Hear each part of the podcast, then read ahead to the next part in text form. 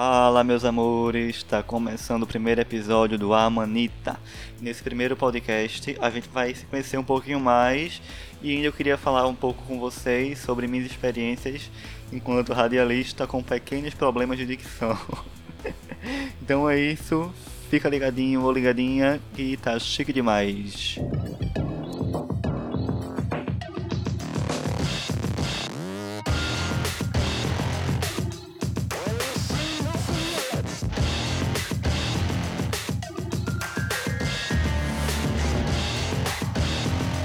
Bem-vindos e bem-vindas novamente. Como eu falei no começo do episódio, meu nome é Felipe Souza. Não sei se deu pra notar pelo sotaque, mas eu sou de Recife. Tenho 25 anos. Estou me formando agora em rádio, TV e internet pela Universidade Federal de Pernambuco. Sou radialista. Também sou negro. Também sou gay. Também sou pobre. Também sou um monte de coisa. e esses monte de coisa que a gente, que eu tô falando que eu sou, vão ser debatidos nos próximos episódios. Eu vou explicar um pouquinho mais pra frente o que é esse projeto Amanita, que não é só um podcast. É, também eu sou diretor, idealizador, produtor executivo, editor do LGBT no Ar, que é o primeiro programa de rádio do Brasil a tratar especificamente das pautas LGBTs e sua inter interseccionalidade. Ai, que tá, ele tá, tá, deu uma pausa agora, não por querer, mas porque fomos obrigados por uma série de fatores. O menor deles é a pandemia. O projeto Amanita, ele não surgiu agora.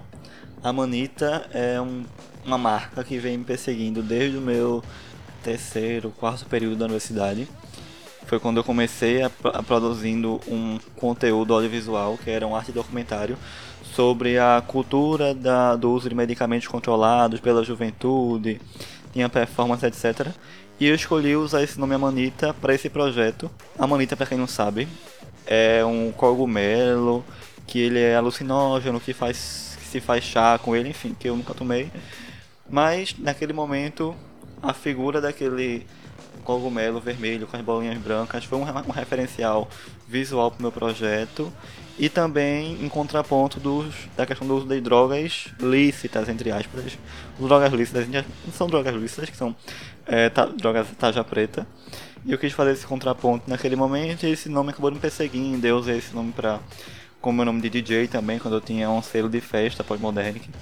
E isso não foi, foi me perseguindo também a minha marca, o meu perfil é, artístico que é o perfil que eu vou divulgar, que eu estou divulgando o conteúdo aqui do podcast e dos outros produtos do Projeto Amanita.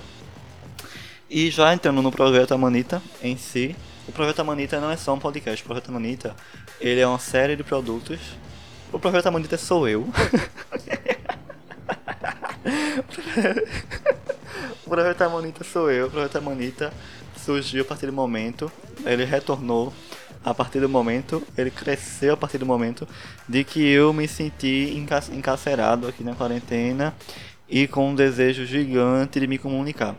Quando eu estava sozinho, trancado dentro de casa, e precisava me comunicar com o mundo, precisava falar das minhas inquietudes, ainda mais nesse momento que a gente está passando, do que apocalíptico, tanto na questão da saúde pública quanto na questão é, sociopolítica aqui do Brasil, né?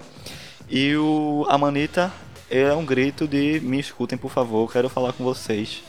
E ele não, ele é mais do que esse podcast. O projeto Amanita, ele vai ter também uma parte textual, lá que eu vou usar o Medium, eu falo Medium, mas tem gente que fala Medium, eu falo Medium. E também a parte fotográfica, que era o que eu já trabalhava no meu perfil artístico lá.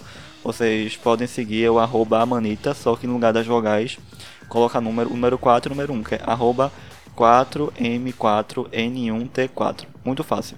Arroba 4M4N1T4. Para quem não acompanhou, vou colocar tanto aqui na bio do podcast e também no final do podcast eu vou divulgar novamente. E como eu falei, o Projeto Amanita vai falar das minhas inquietudes, sempre voltado para o lugar de fala do qual eu pertenço. E quando eu não for, e quando eu for falar de lugares de fala que não seja o meu, eu vou procurar estar tá trazendo olhares de pessoas, autores, não tantos autores, porque eu não, não sei se eu quero academicizar tanto o projeto, apesar de que tem gente que prefere esse tom de referência, mas as referências são minhas, são internas e talvez eu discuta elas com vocês, talvez não, não sei ainda. O projeto está em construção, esse é o primeiro podcast que eu estou mais falando, uma coisa mais monólogo mesmo, mas eu estou de acordo com o que eu for criando, vou colocando quadros ou não, vai ter entrevistas ou não, vai ter efeitos especiais, mas eu quero dar a minha, a minha cara antes de tudo, porque é, o diferencial vai ser ser eu. Não que eu seja um diferencial, mas na realidade todo mundo é diferencial. Eu, eu quero usar o comercial, mas tendo eu como enfoque principal. Então, né, é, partindo pro. A gente já se conheceu, se apresentou. E vamos agora para o título do podcast, debater um pouco do título do podcast. Que, como eu falei, eu sou radialista e não sei se vocês perceberam, eu, a minha dicção e a minha voz, ela não é tão comercial. Eu não tenho uma voz tão comercial, não tenho uma, aquela dita voz radia, voz de radialista. Mas o que é ser radialista? O que faz um radialista? Existe voz comercial, existe voz feia, voz bonita. A minha dicção me atrapalha em relação à mensagem que eu quero passar. Vamos por parte. então, o que é ser radialista? Radialista, primeiramente, é bom todo mundo saber que radialista não, não é aquela pessoa que faz locução na rádio. Aquela pessoa que você escuta é o Eduardo Lima, é o Eduardo Lima todo dia na Rádio Clube de Manhã. Ele é um radialista, mas ele o que ele faz não é ser radialista, não é só isso. Radialista é aquela pessoa que trabalha com tudo aquilo, todo aquele produto que seja transmitido através das ondas de rádio. E as ondas de rádio, hoje em dia, não, não são usadas apenas para o rádio. Por isso que o nome do meu curso é Rádio, TV e Internet. Porque os produtos são amplos. A gente produz coisas para televisão através de é, direção, produção, cinegrafia, é, apresentação, edição de som, edição de vídeo. A gente trabalha também, é, de, se a gente se propor a estudar sobre isso, porque não é todo mundo que faz rádio TV que vai ter aptidão para fazer isso. É, com direção de arte também, se a gente focar nisso durante a nossa graduação, nossa pós, enfim, nossa carreira. No, no que diz respeito à rádio, a gente pode roteirizar, pode editar, pode produzir, pode dirigir, pode fazer locução, entendeu? pode criar conteúdo, pode fazer parte da equipe técnica que está lá por trás da, da mesa de som. E em relação à internet, a gente trabalha com marketing, produção de conteúdo para YouTube, produção de conteúdo para Instagram, Facebook, gerenciamento de redes sociais, enfim. N, é, produção material gráfico. O curso de rádio, TV e internet é um curso amplo só que isso é muito bom. E também pelo lado negativo é que ele é muito amplo também. Porque se a gente não tiver um enfoque, a gente pode acabar se perdendo e ficar perdido, porque a gente vai fazer tudo, mas no fim, no fim das contas, falar mais um pouco devagar, um pouquinho devagar mais. Mas no fim das contas a gente acaba não fazendo nada bom, né? Nada direito. Então a dica pra, que eu dou para quem quer começar esse curso, quem, quem quer conhecer o curso, é ter a mente aberta mas também não ficar perdido durante o processo. Você tentar se conhecer durante a graduação para entender aonde você quer chegar com ela. Vocês entenderam o que é ser radialista, entenderam o que, faz, o que faz um radialista. E vou responder agora outra pergunta que eu escuto bastante, que todo mundo está começando, que eu fui do DA do meu curso, eu tive muito contato com alguns primeiros períodos.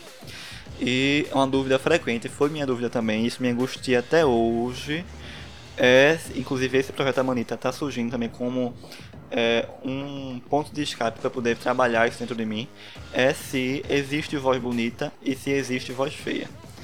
Quando a gente fala de radialismo, de locução, a gente não está falando de cantar não, tá? Cantar uma para cantar a gente tem que ter uma voz bonita, entendeu? Mas para o rádio não existe voz bonita e voz feia. O que, o que existe hoje em dia é, são vozes mais comerciais e vozes menos comerciais. Mas isso não quer dizer que quem tem uma voz não comercial não possa trabalhar com locução. E quem tem uma dicção não tão legal quanto a minha também não possa trabalhar com locução. Porque o que diz e o o que uma voz é bonita, o que uma voz é comercial ou não, é foi um processo cultural de que foi posto é, dentro do, desse meio do radialismo de que, e principalmente quando a gente tinha o, o rádio como principal meio de comunicação, que a imagem não era tão usada, a gente, é, é, o, a figura do radialista era muito idealizada pelaquela voz, porque eram vozes que é, eram é, passava confiança, tem um poder de convencimento grande. E só que isso foi uma coisa que, que é uma, uma coisa que foi implantada, mas que hoje em dia a gente vive numa sociedade diversa e que é, várias pessoas, todo mundo pode, todo mundo pode falar para um público, independente da sua voz, independente do, da, da, sua dicção, todo mundo vai ter um nicho que vai ouvir. A gente vive num mundo com 7 bilhões de pessoas, entendeu? E é, existe nicho para todo mundo. Basta você criar um conteúdo de qualidade, saber do que você está falando. Trabalhar o seu produto hoje em dia é muito mais importante do que ter uma voz comercial. É, principalmente quando eu estou falando sobre produtos para a internet. Porque infelizmente o meio do. A, o meio do rádio ainda é um meio muito conservador, que é formado por pessoas mais velhas, mas que aos poucos a juventude está tomando conta e a gente vai mudar isso. A gente depende dessas vozes novas para poder começar isso. A minha voz, a sua voz e a voz de todo mundo que se proponha a, a repensar e remodelar essa cultura de voz bonita, voz feia, voz comercial ou não. Contanto que a mensagem seja passada, uh, toda a voz é comercial. Porque eu, no fim das contas a gente, a gente, quer vender uma ideia, vender um produto, vender um pensamento. É, dito isso, o que pode atrapalhar um pouco e que me atrapalha bastante, por exemplo, é a dicção. É, por isso, uma das dicas que eu dou para todo mundo que quer come começar a locução, quer começar o curso de TV internet é também já investir em um fonoaudiólogo. Porque eu não fiz isso, mas por falta de tempo também que eu tinha que trabalhar, estudar, etc. Mas é, hoje em dia eu falo muito melhor do que eu falava quando, quando eu entrei na universidade, por exemplo. Quando eu entrei na universidade, por exemplo. É, quando eu era criança, eu não conseguia falar nenhuma palavra com as, as sílabas que começassem com a letra C ou com a letra P. Tipo casa, pato, etc. Porque minha língua travava. Aí eu fiz dois anos de fono, exercícios diários, enfim, para poder conseguir falar. Aí passou isso, eu é, continuei com problema de gagueira e de falar muito rápido. Aí já passei também muito tempo trabalhando isso, com exercícios. Ah, e também tem um, um problema muito grande que impede a gente de se comunicar bem, que é a insegurança que isso me persegue até hoje e também é uma coisa que eu vou trabalhando. Enfim, a gente pode trabalhar todos esses fatores que possam se tornar ruído comunicacional. Então é isso que eu queria conversar com vocês nesse primeiro podcast. Eu sei que ele foi um pouco mon monólogo, foi um pouco, mas é que eu queria me apresentar, começar a publicar, começar essa conversa com vocês. Mas os próximos a gente vai trabalhar juntos, eu vou implementando cada vez mais a minha imagem, a imagem da gente junto para que cada vez mais eu possa passar a mensagem que eu quero passar e a mensagem que eu escuto de vocês também. Por isso eu queria pedir para vocês me seguir lá no meu Instagram, que é como eu falei, é o arroba manita, arroba 4M4N1T4. 4M4N1T4. E também seguir o Instagram do LGBT no Ar, que é aquele projeto que eu falei, que eu dirigi, produzi, fui para outra executiva, enfim, realizei que é o arroba LGBT no ar, bem simples, arroba LGBT no ar. E agradecer a todo mundo que fez parte dessa. que me deu força para iniciar esse projeto. Agradecer vocês que estão ouvindo. E é isso, e que venham os próximos e fiquem de olho lá que tem muita coisa boa por aí. Cheiro!